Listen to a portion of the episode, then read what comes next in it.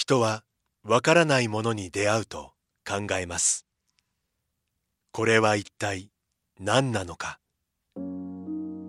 じっと観察して想像力を働かせる人もいればそばにいる誰かと対話を始める人もいる。私たちはわからないものが開く世界の可能性を信じています。それはいつでも人と人をつなぎ多様な考えと対話を生み出します。そして私たちを想像もしなかった場所にまで連れて行ってくれるのです。明治産業はアートを応援します。あなただけのプラスを提供する明治産業。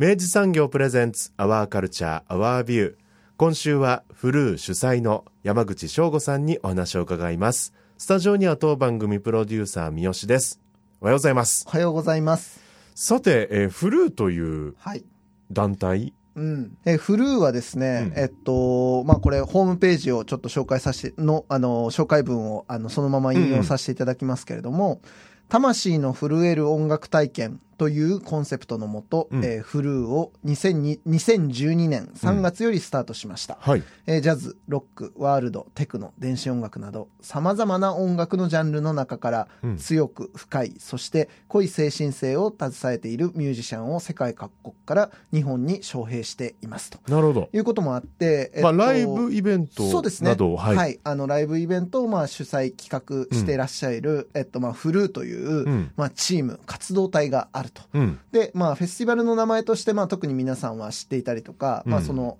あの、活動としてフルーって知ってる人もいると思うんですけど、うん。うん。えーそれを、まあ、率いていらっしゃる主催の、えーうん。山口さん、えーうん山口翔吾さんをですね、えっと、まあ、今回お迎えしたと。で、まあ、これは、えっと、まあ、あの、番組の冒頭にもご紹介いただいたように、うん。えーこの7月9日にですね、えー福岡市民会館で、フェスティバルフルージーニョというですね、まあ、イベントがありますと。いうことで、えっと、この、えーフェスティバルフルージーニョ、そしてフルートは何なんだっていうことをですね、あの、今回、あら、あの、改めてうん。山口さんにお話を伺う機会をいただきましたので、はい。えーまあ、この番組で届けてまいります。であのもう一方ご出演いただくことになっておりまして、はい。あの以前この番組にもご出演いただきました、はい。えー旧八女郡役所音楽の会の杉田さん。はい。ね。え、で、これは実はあの、その、月田さんご出演いただいた時にうん。ご紹介いただいたあの、ピノパラディーノ、うん。えーブレイクミルズなどのですね、えっと、ライブイベントが、うん。えーあったと思うんですけれども、もう福岡でも大盛況でしたけれども、うん。うんえーこのイベントも実はこのフルートの関わりの中でですね、はい。あの、行われたというところもあって、で、またあと今回のそのフルージーニョも、えっうんと、月田さんが引き続きお手伝いなさるとうん。いうこともあって、今回特別にですね、はい。月田さんを、あの、僕らと一緒にスタジオにお招きしつつ、うん。山口さんは、えーオンラインでおつなぎして、えーまあ、番組としてお届けする形になります。はいそれではインタビューの模様をお聞きください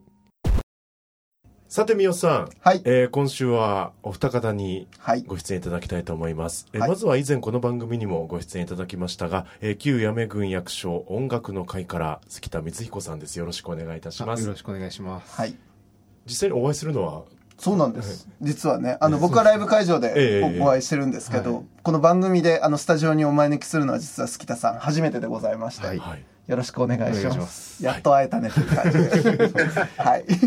そして、えー今お声聞こえましたが、オンラインでつながせていただいております。えーフルーの、えー山口翔吾さんですかね。よろしくお願いいたします。はい、よろしくお願いします。フルの山口です。ついに山口さんにもご出演いただくことになりました。そうなんでええす。そうなんです。もうね、あの、山口さんの活動は、あの、福岡より、あの、かねてよりずっと、あの、拝見させていただいておりまして、こうやってこう、お迎えできるのが本当に嬉しいなと思っております。よろしくお願いします。よろしくお願いします。はい。まずやはり、フルはいーとはから伺ってはい。いきたいんですが、はい。山口さん、これ、フルーってのは何なんですか、これは？何なんですか？そう言われてみるとなかなか難しいですけど、まあその最初そもそもやっぱりその音楽面白い音楽を紹介したいっていう気持ちからはい始まったんですよね。うん。そうですね。でそれがまあどんどん最近広がってて、うんその最初はまあちっちゃいあのライブハウス、クラブハウス、クラブとかライブでやってたものが、まあ、さ、な、6年ぐらい前にちょっとまあ、えっ、と、野外でやってほしいみたいなのがあったので、ちょっとじゃあ野外で最初、静岡の掛川で始めようかみたいなのがスタートですね。それでまあどんどん広がっていったって形ですね。ま、あの、はい。山口さんはもともとその、あの、フルー、まあ、この、言ったら、まあ、今、あの、基本的にはまずその音楽のフェスティバルだっていうふうな認識なんですけど、あの、はい、その、それを、あのもう本当に純粋にこう、ご自身のそのなんか音楽イベントとしてもともとやってたのが、まあそうやってフェスティバルにこう、成長していったみたいな感じだったんですか？そうですね。まあ、もともと、えっ、ー、とですね、まあ、2006年ぐらいに、その、えっ、ー、と、他の音楽イベント手伝ってまして、うん、それがまあ Organic Groove とかその True People's Celebration っていうのがあってでその流れでもうそこが終わったのでじゃあちょっと自分たちでやろうかってことになって、うん、今これをやってるって形ですね。もともとその音楽イベントですとか、まあ、興行を手掛けてらっしゃったということですか？いろいろその教えてもらった人がいてですね、はい、でそれでまあ手伝っててやるようになったって感じですね。徐々に自分で、まあこう、いまあ、ある意味やるしかなくなったというか。そうそうですね、そういうことですね。感じですね。誰もやんないからちょっとやろうかなみたいな。へえ。で、あの、まあ、それから、まあ、あの、今、冒頭におっしゃっていただいた、その、屋外で、あの、まあ、ちょっと少しずつ規模を大きくしてやるようになってったっていうことなんですけど、まあ、そこからまた、こう、なんて言うんでしょう、どんどんこう、拡大していってるというか、よりこう、思考もよりこう、なんかこう、明確になっていってるような感じがするんですけど、それはどういう成長だったんですか、これは？呼びたいアーティストっていうのは、まあ、たくさんやっぱいて、いてですね、そもそも。はい。はい、で、それでまあ、その、まあ、お客さんがまあ、ついてきてくれるっていうのもあって、なんか、なんて言うんだろうな、その、やっぱり、そう、誰も呼べないっていうか、呼ばないっていうか、その、なんて言うんだろう、いいアーティストなんだけど、まあ、誰も呼ばないみたいなアーティストがいて、うん、その、それ多分予算の関係とかあるんですけど、うん、その中でやっぱその、自分たちが見たいものをやりたいなっていうのがあるかなって感じですね。うんあの、実際やっぱり、あの、今回もそうですけれども、今までやってこられた方たちも、本当にこう、このフルーで初めてこう日本で紹介されるアーティストだったりとか、あの、ライブで初めて見れるような、あの、アーティストが多かったと思うんですけど、それって、まあ今おっしゃられたように、その、お客さんがある程度育っていく中で可能になってたのか、なってったのかなっていう感じはするんですけど、ど,、はい、どんな具合ですか？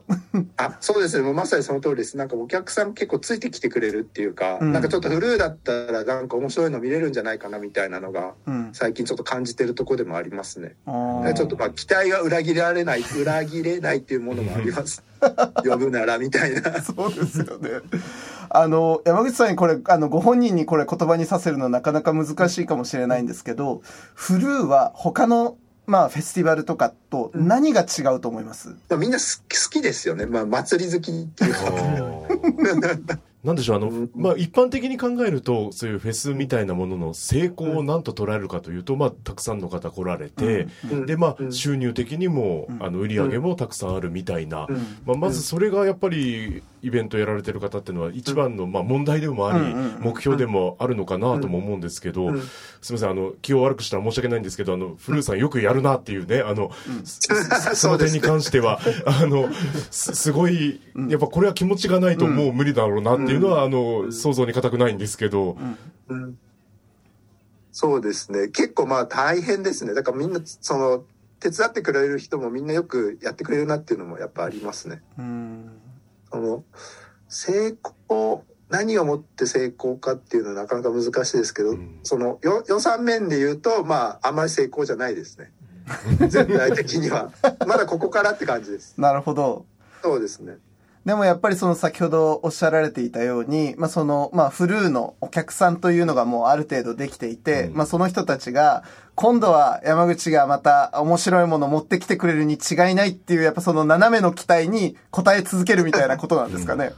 そうですね。でもどう、そうだよな。まあ、でもまあ純粋に本当にただ見たいものっていうのがすごいやっぱありますよね、うん、自分たちが。まあその僕だけじゃないですけど、まあ一緒にいるチームが、うん何人かがいて、うん。ちょっとまあ相談しながら、うん。こういうのどうかなみたいなのはでもちょっとありますね、やっぱり。なるほどな。うん。これあの、せっかく今、月田くんもちょっと、あの、うん。会場に来てくれ、あの、オンエア、収録スタジオ来てくれてるので、うん。あの、月田さんはあの、フルーのこのイベントに参加なさられて、あのね、あの、すごく惚れ込んだっていうことを、あの、ちょっと収録前にお聞きしたんですけど、はい月田さんはこう、他の、それこそフェスティバルとフルーって何が違って、うわ、これやべえなって思いました？ああなんていうんですかねまあなんか結構その参加者としては、うん。まあなんか何点かあると思うんですけど、うんなんかまず結構快適度がすごい快適の。あの高いというか、あのなんかあの空間がすごく、うんまあゆとりもあるし、うんなんかパキッとこういろんな遊びをしたい人が分かれるうんれる空間がまずあってなるほど。あとあの夜に結構会場が暗かったりするのもよかったりなんか結構なあんま人の目を気にしないでも全然こうん。う楽しめるというかうん。それってなんかでもまあほぼそっちの楽しみができるフェスちょっともしかしたら少ないのかもしれないなと思ってうんうんうん。なんかいや割と一人でなんかこう没入できる。空間がうんよこ用意されてる気はしてへえ。まあそれにそのなんていうんですかねまあ駅から、まあ、割とアクセスが良かったりとか、うんうんその山の中じゃないってう。いうん快適さもありますし、うん。でもえあのそこであの演奏するミュージシャンたちは、うんなんかもう すごい人たちしかいないすごい人たちあのなんかバランス感がちょっとへ本当多分他にないんだろうなってそのうんなんか絶妙な多分うんバランスなんでしょうねえ。なるほど。へえ。山口さん、今お聞きになられてどうですか？うんさすが好きたくっていう みたいな。そうですね。あの、今今おっしゃられてたように、例えばその空間の快適さだったりとか、はいはいはい。まあそのお客さん同士のそのなんて言うんでしょう、関係性みたいなものは、なんか、あの、ある程度その場、場の演出だったりとか、あの、そういう空気の作り方みたいなのを山口さんの中で意識されるものってあるんですか？あそれは結構やっぱりしてますね。その会場のまあ選び方から、まあその掛川でやってるのは、そそういうのはやっぱすごく考えてましたね、やっぱり。うん。場所もずっと探してましたし、なんかいいとこないかなみたいな。うん。で、やっぱここだみたいなのもあったし、まあ、まあ会場もね、もう少しお金があったら、ちょっともうフェスっぽくちょっとデコレーションとかもしたいんですけど、まだそこまで達してないっていうか、まあとりあえず音楽とうん。食があって、うん。っていうのを今やってるって感じですね。そこからまあまたどんどん広がっていけばいいなみたいなのもちょっとありますね。う。うんんなんかでも今の、はでもすごく、はい。うん。あの、今の月田さんのお話を聞いてると、なんかその、あの、言ったら、おっしゃられるように、まだその要は、あの、100%じゃないっていう、そのなんかあの、遊びの部分みたいなものを、あの、結構その来場されたお客さんたちがポジティブに読み替えて、で、まあ、それぞれの時間っていうものを積み上げてるのかなっていうのはなんか想像したんですけど、そんな感じかもしれないですね。あそうですね。なんかもう結構遊びに来る人たちもなんかもう、一回まあそのフジロックとかいろんなフェスに行って、うん。で、ちょっとなんか子供も生まれて、ちょっとフジロックはあの雨が降ってタフだから、うん。ちょっとなんか違うとこないかなっていうので探してて、まあ、ブルーがあるみたいなのがちょっとあるような気もしますね。その、なんか一周、に一週か二週回ってきたお客さんが結構多いかもしれないです。もう、うんあの、大人、大人というかね、もうある程度こう、たしな、たしなみができてる感じの方たちなのかもしれないですね。そうですね。で、それに対してなんか最近若い子もなんかついてきてくれてて、うんなんか若い子たちも最近増えてて、なんかいいなと思ってますね、う逆に。ん。うんなんかやっぱお話聞いてるとやっぱそのフルーっていうものが、えっと今だからこれ、えっと、始められたのが、あの、このフルーの形になったのが2017年ですっけ、これ。17ですね、そうですね。ですよね。だからまあそこからして、えっと今、8年目になるのか？えっと今、年7年目です。7年目か。7年目ですね。とかっていうことになると、やっぱ、あの、その、過程の中で本当少しずつ育っていって、で、なんかこう、あの、そういうふうに、あの、若い子たちも憧れるような、なんかそういうような場になってったのかもしれないですね。そうですね。最近そういう感じはちょっとしますね。はい。いや、とはいえですよ。この、あの、このムードができるまでに、やっぱこれ一朝一夕にならずというですね、あの、本当に今ね、あの、冗談めかしておっしゃられてたと思うんですけど、まあ工業的にはなかなか本当にこう、チャレンジングな、あの、言ったらやっぱりその、申し上げたように、やっぱその、日本でまだそんなに知名度があるというわけでもない、あの、アーティストたちを、あの、届けて、で、しかもそれをちゃんとこう、みんなにこう、納得させて、良かったよっていうところまで持っていくっていうのは、もちろんアーティストたちが実力があっていいパフォーマンスをするってのはもちろんだと思うんですけど、なんかそれだけではない多分山口さんのいろんなこう工夫だったりとか告知の部分だったりとかそういうこともあるんじゃないかなと思うんですけど、どうですか？なるだけ、まあ、伝わるようにはすごく努力はしてるつもりではありますね。せっかくこんないい音楽あるんだからっていうのは。うん。やっぱ届けるのって本当にすごい難しくて、はい、どうやってこんな情報がいっぱいある中でここを拾ってくれるんだろうみたいなのはすごいあるんでまあそうですね。なるべく届くようには結構頑張ってはいるつもりです。これね、あの、なんで僕がこんなにあの、あの、踏み込んだ質問をさせていただくかというと、私もあの、実はまあ、あの、アジア映画のまあ、特集上映とかっていうのを企画でやったりするんですけど、あの、やっぱり同じく、めちゃくちゃいい作品を作っている作家たちなんですよ。なんだけれども、やっぱり日本でじゃあ、いきなり、あのお茶スイチャゴンポンですとかって言って作家名言われても、知らんがなっていう感じになるわけですね。で、なんだけど、やっぱそれをこう、どうやったら、あの、その、あの、知らない人たちに、あの、あ、これは私が見なきゃいけない作品なんだっていうことを信じてもらって、で、会場に来てもらって、で、かつそれをいい体験として持って帰ってもらうかっていうことに関しては、やっぱこう自分なりにもこういろんなトライアンドエラーをしているものだったので、なんかこう山口さん本当これどうなさって、まあここまでの7年間だ、7年間を積み上げてこられたのかなっていうのが気になってちょっとあの、お尋ねだったんです。うん、そうですよね。うんな、ね、どうな、なんなんだろうな。よくわかんないですけど、ただなんかまあ好きでこう、音、これいいよっていうのをずっと繰り返して伝えてるって感じですね。あと言葉の結構選び方とかもあるのかなと思って、そのツイートとかで、その、なんて言うんだろう。その、おすすめの仕方っていうか、その言葉のチョイスっていうか、うん、こういうワードだったらみんな聞いてくれるんじゃないのかなっていうのは結構工夫しながらやってますね、やっぱり。えーそれは、例えばこう、今、あの、人々が、まあ、こう、なんか、この国の人たちが、ちょっとこう、引っかかるかなみたいな言葉みたいなのを選んでいくみたいなことですか？そうですね。そこは結構あの音源紹介する時とかにちょ、うん、ちょっとした工夫なんですけど、それは結構、まああのもおそらくどうだろう、その SNS が出始めた前、ツイッターが出始めた時ぐらいからずっとそこは結構意識して工夫しながらやってるつもりですね、やっぱり。そういうのがまあちょっと広まった、なんかやっぱそういうことって意外とやってそうでやって、やってる人っていなくて多分。はい、はい。うん。うん。なんかこう、なんかそうですね。言葉の選び方はすごい注意してますね。うん。いや、なんかすごくそれはあの納得度が高いのが、あの、それこそ最近僕はあの映画の、あの、例えば、あの、映画周りの仕事よくやるんですけど、で、映画で例えばトークイベントとかで、あの、登壇させていただいて、監督との、まあ、その、アフタートークみたいなものをやるんですね。で、その時に結構自分の役割って、あの、最近ちょっと分かってきたのは、お客さんが、あの、鑑賞して、まだなんか言葉になってないんだけど、ふわっとなんか、こんな感じでよかったな、みたいなものに、あなたの感動は、こうとも言えるかもしれないよ。で、こうとも言えるかもしれないね、みたいな、あの、言葉のピースみたいなものを、こう、いくつか渡してあげて、で、彼らがその、まあ、言葉をうまく組み合わせながら、自分なりの感動だったりとか感想を、また他の人に、こう、届ける側になってもらえるような、なんかそういう補助線を引いていくような、割とこう、役割に、最近結構自分はそうかもしれないと思うようになってきてて、なんか今のお話聞いてるとちょっと、あの、その辺に通じるものがあるのかも、なんて思ったりしてすいません。そんな話をしました。うん、確かにそうですね。まあ、みんなやっぱりこう、体験を共有したい部分もやっぱあるから、はい、あるなって思ってるんで、そうですよね。その言葉でいろいろこう、組み合わさっていって、あ、これもしかしたら、このふんわりしたものがちょっと形与えられるとちょっとやっぱ嬉しかったりしますよね、やっぱり。うん。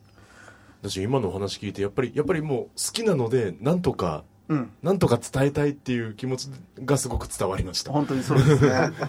いや、もうだって、山口さん本当だからやっぱこの、アーティストたち、まあ本当に一人一人も本当に特徴があって、で、一人一人個性的で、で、この人たちはやっぱりこう、一つ一つ言葉にしていくって本当に多分、あの、すごい、なんて言うんだろうな。あの、で、しかもやっぱりそれ日本で初めて紹介する場合とかもあると思うので、やっぱりこう自分の言葉がこう、その後のなんかこう、なんだろう、あの、流通するキーフレーズになったりする可能性もあるわけじゃないですか。あそ、それは結構ありますね。やっぱりねそういうのはそうですね。うんうんやっぱなんかそ、そこでいくと、まあ、あの、責任も感じつつ、とはいえ、やっぱりそこは熱意で押していくみたいな感じなんですか？責任はあんまり先感じてないですけど、もういいやと思って。もう俺が好きだから届けるんじゃいぐらいな感じですか？まあそうですね。そこまでまあ、うん、そこ、でもただその、周りにそのレーベルの人とかもっと好きな人たちもやっぱりいて、うんなるほど。そういう、今回のバーラとかうんも、やっぱりその日本のレーベルの人たちがうん。いて、うん。そのライターの人たちもいて、その人たちもやっぱり結構すごい熱量でこう押してたりするんですよ。はいはいはいはい。そこを見、そういうのもやっぱ見つつ、こう、やっぱり、よ、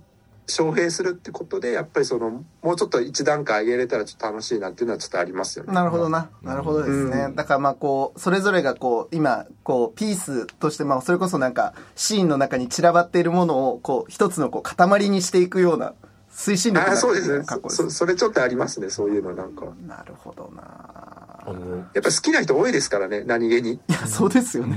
そう、いるんですよ。やっぱその、今回のバーラにしろ、アマロンにしろ、うんまあサムもそうですけど、やっぱ好きな人たちっていうのが結構、おすすめとかしてたりするんで、うんなんか、そういう人たちをちょっと、一回集めたいなっていう思いはちょっとありますよね。ね。あの、山口さん、だからそういう意味では、あの、彼らからすると、よくぞ呼んでくれたっていうふうに言われることが本当に多いんじゃないですか。あ、それはまあでもありますよね、やっぱり。そうですね。うん。いや、もう今回ね、そんな具合で、まあそのフルを積み重ねてきたこの山口さんがですね、うんえっと、今回、あの、フェスティバルフルジーニうョんという、まあイベントで、うんえっと、これは4都市を巡回されるイベントになると。ははい。これ改めてこうちょっとフェスティバルフルジーニョっていうのはどういうイベントなのかちょっと教えていただいてもよろしいですか？えーっとですね、まあ、そもそもは、その、最初は、まあ、去年立ち上げたんですけど、その、まあ、立川、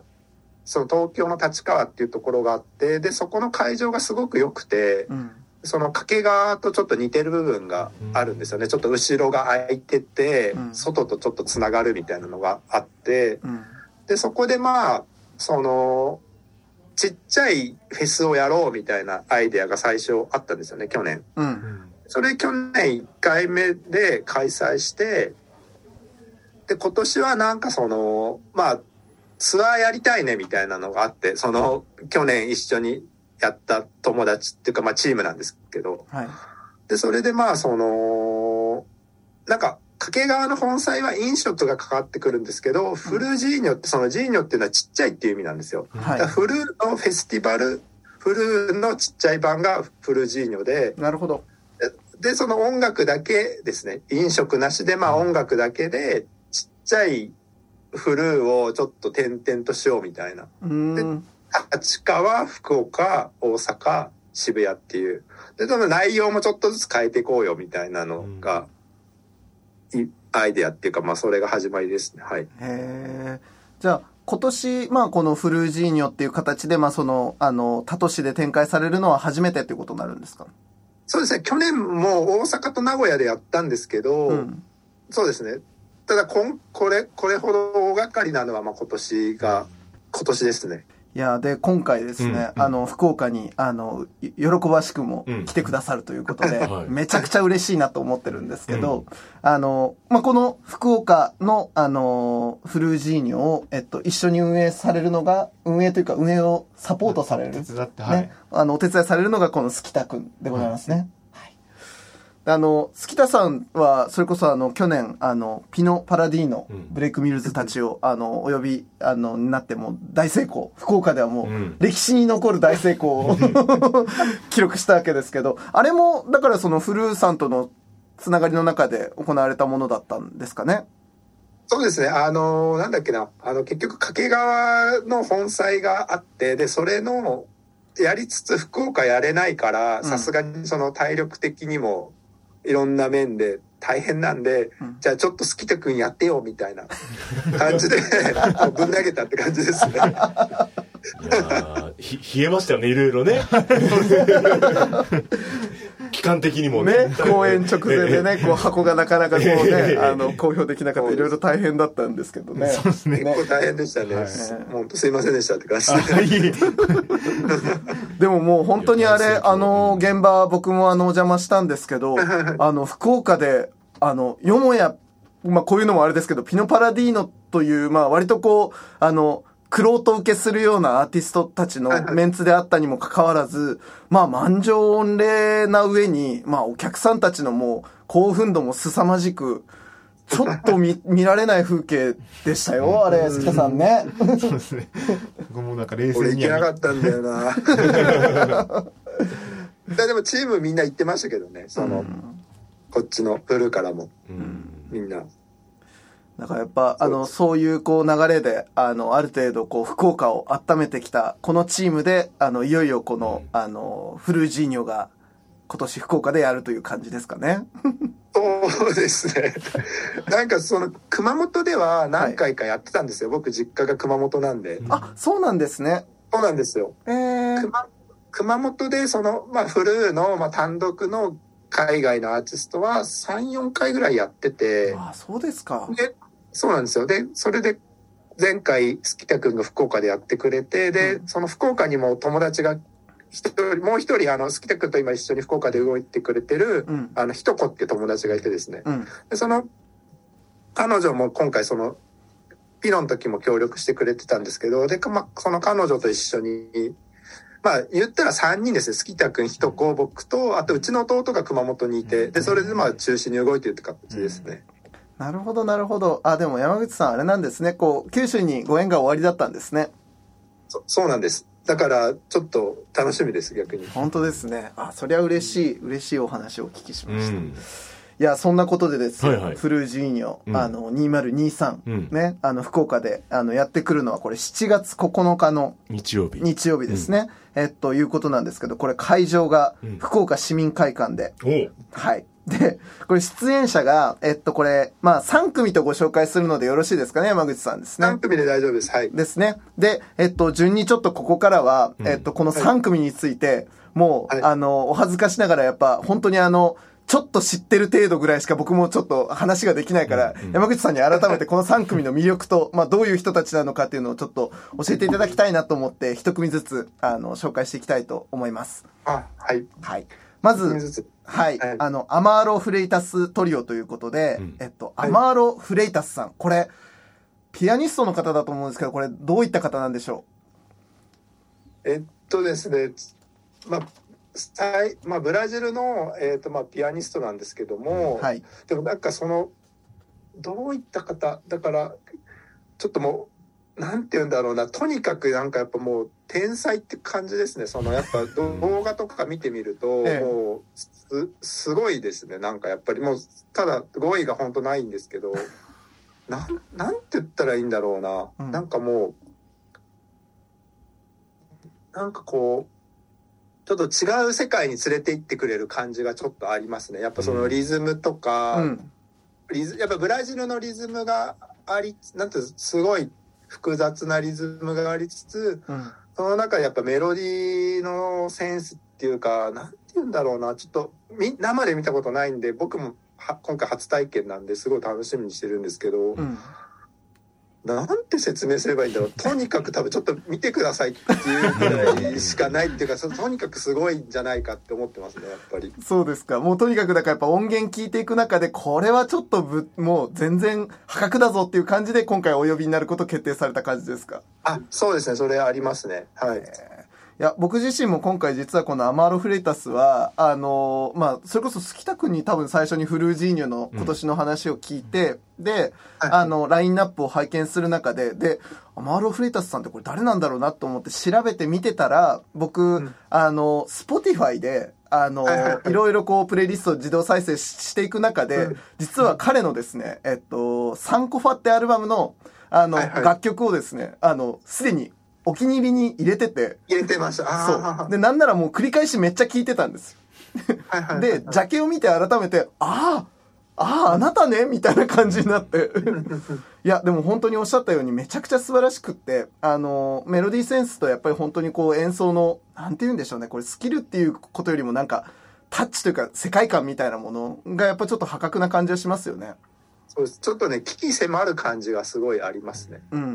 うん。緊張感とやっぱりこうなかなかこうそうですねき緊張感ってやっぱがすごい気がしますねやっぱり。うんうんああと、うん、なんて言うんだろうなそうですね結構あとそのあーちょっとなかなか難しい言葉にするのが難しいもう聞かれよって感じですね、これね。うんあの、結構、アマロさん、あの、それこそその、なぎらみつたかさんがやってるあの、ジャズ・ザ・ニュー・チャプターじゃないですけど、なんか、はい新しい世代の、まあ、そのジャズの、あの、プレイリ、あの、プレイヤーとしても、結構なんかこう、今、注目されているおお一人かなっていう感じはしますよね。そうですね。今、注目され始めてきたって感じじゃないかな。だから、今後、もっと多分、まあ変な言い方ですけど、売れるんじゃないかなっていうのは思ってますね。まだ、まだ売れてないっていうぐらいの、売れ始めたってか感じですね。なるほど、なるほど。今回このアマーロさんを、あの、日本で公演されるのは、これ初めてなんですか？そうですね。初来日ですね。すごい。やりましたね、山口さん。アマロの話で言うと、はいなんかやっぱりその、えっ、とですね、これ、サム・ゲンデルがだ、こ今回呼ぶサム・ゲンデルがいるんですけど、はい。えっ、と、サム・ゲンデルが出してるレーベルから、うん来年、アマロの新譜が出るみたいで、うーん。実はなんかそういうのは知らなかったんだけど、読んでみたら実は繋がってたみたいなのがあって、なんか面白いなと思って。うん。うん。いや、まさしくね、あの、そのあたりはですね、あの、次のサム・ゲンデルのお話でもちょっとお聞きしたいなと思っていて、あの、はいアマールさんでも分かりました、うん。とにかく聞くべきアーティストだっていうことをね、こう、あの、リスナーさんにもこう、熱量を持ってちょっとつ伝えられたんじゃないかなと思うんですけど、続きましてですよ、今お名前も出していただいた、えー、サム・ゲンデルとはい、ベニー・ボックさん、あと、はい。ハンス・チョースタさん、はい。えーこのお三方のドリームトリオということで今回。ね、なさられるわけですけど、えっと、これちょっとまずね、あの、それこそ今さっきのお話じゃないんですけど、今回このお三方でやられるっていうのは、あの、はいどういう経緯でこの三人でやるよっていうことが決まったのかちょっとお聞きしたいなと思うんですけど。ああ、えっ、とですね、今回、その、サム、まあもうサムはもう結構フルーで何回、4、5回来日してて、うん。で、まあ、その自由に、じゃあ今回メンバー誰か呼んでよってサムに言ったら、うん。このメンバーが出てきたって感じですね。そうなんですね。はい。すごい。じゃあサム、サムさんがまさしくドリームトリオを編成して提案されたわけですね。あ、そうです、そうです。もうサムの、あの、提案のドリームトリオですね、今回。いや、これあの、割ともう、あの、フル絡みだったりとか、それこそ去年の、あの、ピノ・パラディーノのライブとかを、はいはいあの、体験してる人はサム・ゲンデルがいかにやばいかっていうのももう知ってるんですけど、ちょっとこれ改めてこれもまた、すいません、無茶ぶりになるかもしれないですけど、はいリスナーさんにこれサム・ゲンデルってのはどういうアーティストかってちょっとご紹介いただいてもいいですか？どういうアーティストとか。そうですね。えっ、とですね。まあその、サムは、えっ、と、まあ最近本当に、えーいろんなところで今、サム・ゲンデルの、あの音源っていうのは多分日本ですごく聞かれてるっていうか、やっぱりその、だから耳馴染みがいいっていうのがちょっとあってですね。なんだけど、えっ、と、結構こう、深いっていうか、うん。ちょっとなんか、耳馴染みがいいんだけど、こう、禅っぽい世界観うん。の有限さみたいなのがちょっとあるかなっていう。おっしゃる通りですだからね。、そうですね、一人でこう聞いてたりすると、意外となんかこう、深く瞑想していけるような感じがちょっとありますね。そうですね。いや、あの、うんサムさん本当に今さっきおっしゃっていただいたように、もうあの、とにかくコラボ魔人みたいな感じで、そうですね、確かに。もう、あの、あら、これにもサム・ゲンデルさん入ってる。あらうん、この音と思ってサックスの音聞いたらやっぱりサム・ゲンデルだった、みたいな感じうで、本当にこう、まあ、しかもそれが、えっと、海外だけじゃなくって、日本のアーティストとのそのコラボレーションもね、あの、はいたくさんなさられてて、本当にもう大活躍の、まあそれこそ本当今大ヒット中のサム・ゲンデルって感じですよね。そうそうですね。まあ局所的なヒットだと思うんですけど。まあ好きな人が本当に多くて。うん。あとやっぱりそのい家で聞いてるのとやっぱライブで見るのって違うので、うん。ちょっとライブも見に来てほしいなっていうのもありますねサムに関しては。あこういうことやってたんだ。そのこの音ってどういう風に出してたんだろうっていうのがやっぱライブで見るとまた違った見え方がすると思うんで。あとそのなんて言うんだろうなその音源で聞くのとはやっぱちょっと違うことをライブではやるので、うんうんうんまた全然違うよっていうのはちょっとそこは伝えておきたいですね、サムは。そうですね。いや、あの、それこそあの、ピノパラディーノのライブでも、あの、ペダルを駆使しながら、あの、サックスこんな音？みたいな、あの、音とかも作ったりしながら、リアルタイムでどんどん生成していくような、あの、プレイが、あの、印象的でしたけど、あの、サム・ゲンデル、ちょっと生で見た、ああの、主催者側としてどうでした、サム・ゲンデル。月田さん。なんかでも僕多分ですけどサム・ゲンデルをちゃんとは見見て見られてないというかなんていうんですかね、うん。なんか何パターンか多分うん。見てるんですけど、うん。なんかどれもサム・ゲンデルとサム・ゲンデルだけど、うん。なんか結局なんかすごいつかみどころはあるようでないというかう、んうん。まだ見れてないっていう気持ちが強いんで多分何回でも見に行きたくなるっていうなるほど。ちょっとあのそういうなんかすスルメ的な ところがあるのかな。もうあの、数回じゃまだこう、全容を把握しきれない男。そうですね。なんかうん。今のところ多分フルで読んでる全部を見てる人も何が何だか分かってない人も多いんじゃないのかな、うんうん、でも確かにそうだと思う。多分やってる側もよくわかんないみたいなのがちょっとある。なんだろうなみたいなのはちょっとありますね、やっぱり。本当でもそうですよね。あの、僕もだからサム・ゲンデルをもともと僕が初めて知ったのは、あの、ルイス・コールとの共演で、で、どっちかというとだから本当にジャズバタからのこう、本当 R&B だったりとか、ファンクみたいな、あの、結構そういう、あの、プレイヤーとして結構僕は最初入ってたわけですけど、あの、まあ、聞いていくごとに、あら、なんかこんなアンビエントっぽい、なんか結構その、おおっしゃってたように、その有限な、ね、あの、空間作っていくような、あの、パフォーマンスもあれば、あの、結構ロック寄りのものもあったりとか、もう本当にこの人、ジャンル、ジャンルよって感じで、聞くたびに圧倒されてる感じはありますですね。なんかサムも自分でなんかやっぱりその、僕はなんかそのジャズとかじゃなくて音楽をやってるんだっていうのは言ってますね、やっぱり。うーん。それはなんかやっぱいいなと思いますね、やっぱり。うーん。うんい。や、もう本当にだから、あの、もう要注目の、あの、やっぱサックス、サキソフォニストですかね。そうですねサム・ゲンデルとしてはあるわけですけど、まあその彼が、あの、山口さんから、あの、理想のトリを作ってよって渡したら、出てきたのが残りのお二人、ベニー・ボックさんとハンス・チョースターだということで、はいこれベニー・ボックさん、これは、あの、どういう方でいらっしゃるんでしょう？えでも僕たちもあんまり知らなくてその YouTube とか Spotify とかでしか聞いてなくて、うんうんまあ、そのキーボーディストでありながら、ん結構そのなんか音響的なうん。大勉強っていうかまあ大学とかで学んでたっぽくてですねはい。だからどういう音楽なんだろうっていう興味がすごいあります。そサムとすごい仲いいみたいで LA で一緒に活動してるみたいですね。いや、僕、それこそ今回、あの、この、これを機にですね、あの、ベニーボックの方、これはちょっと楽しみやねと思って、あの、 Spotify で、あの、音源を、あの、当たってみたのですよ。で、そしたら、まあ、あの、彼の、えっと、リーダー作である、えっと、 Vanishing Act っていうアルバムが去年かな出てらして、で、それ聞いて、もう本当にね、あの、これお世辞でもなんでもなく、あの、めっちゃ好きなアルバムになりました、これ。めちゃいいですね、これ。そうですね。うん。私なんか、あの、なんか、フルーがある種大事にしてらっしゃるような、なんかその音のタッチというか、手触りみたいなものがすごくなんか共通してるような感じもあって、だから僕すっかりこれあの山口さんのキャスティングだと思ってました。いや違いますこれはサムですね。う んねえ。そしてまあ、ハンス・チョースタさんというこの方も。そうなんです。これ、この人も、なんかその、全く知らなくて、だ、誰みたいになって、そこから、その、調べるっていうええ。形ですね。どういう音なんだろうみたいなのをうん。調べて、で、サムと一緒にやってる音源もなくて、はいはいおそらく。うん。なまあ一応調べた限りだと、まあいろいろそのノルウェー出身で、そのまあ即興系の音楽をやってるっていうぐらいのなんかうっすらぼんやりした情報しか渡されてないっていうの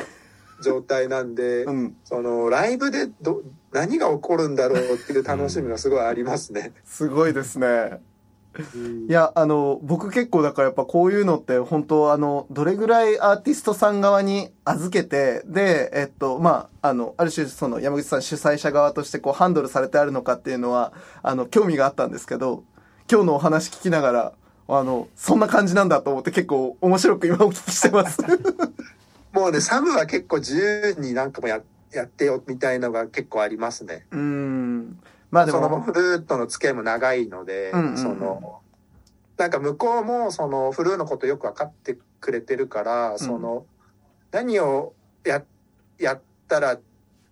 いいかじゃないけどその、うんなんて言うんだろうなやっぱ日本のお客さんってすごいちゃんと音楽聴いてくれるからはい。それを踏まえて多分こういうのやったらやってみたいみたいなアイデアがおそらくあってで、うんそれをちょっとやってみようみたいな思いがあるような気がしますね。なるほど。うんもう、サム・ゲンデルとの本当に信頼関係、信頼の数年間があればこそですね、これは。そうですね。そうですね。確かに。うん。明治産業プレゼンツアワーカルチャーアワービューエンディングの時間となりました。なんでしょう？あの山口さんのやっぱもういいものを伝えたいっていう、うん。そのお気持ちがうん。すごく伝わってきたなって、いやー、フルはやっぱでも本当つくづく聞くほどに、やっぱこう、すごいことを、あの、時間をかけて、うん。丁寧にやっぱりそのお客さんたちと関係を作ってって、うんいいお客さん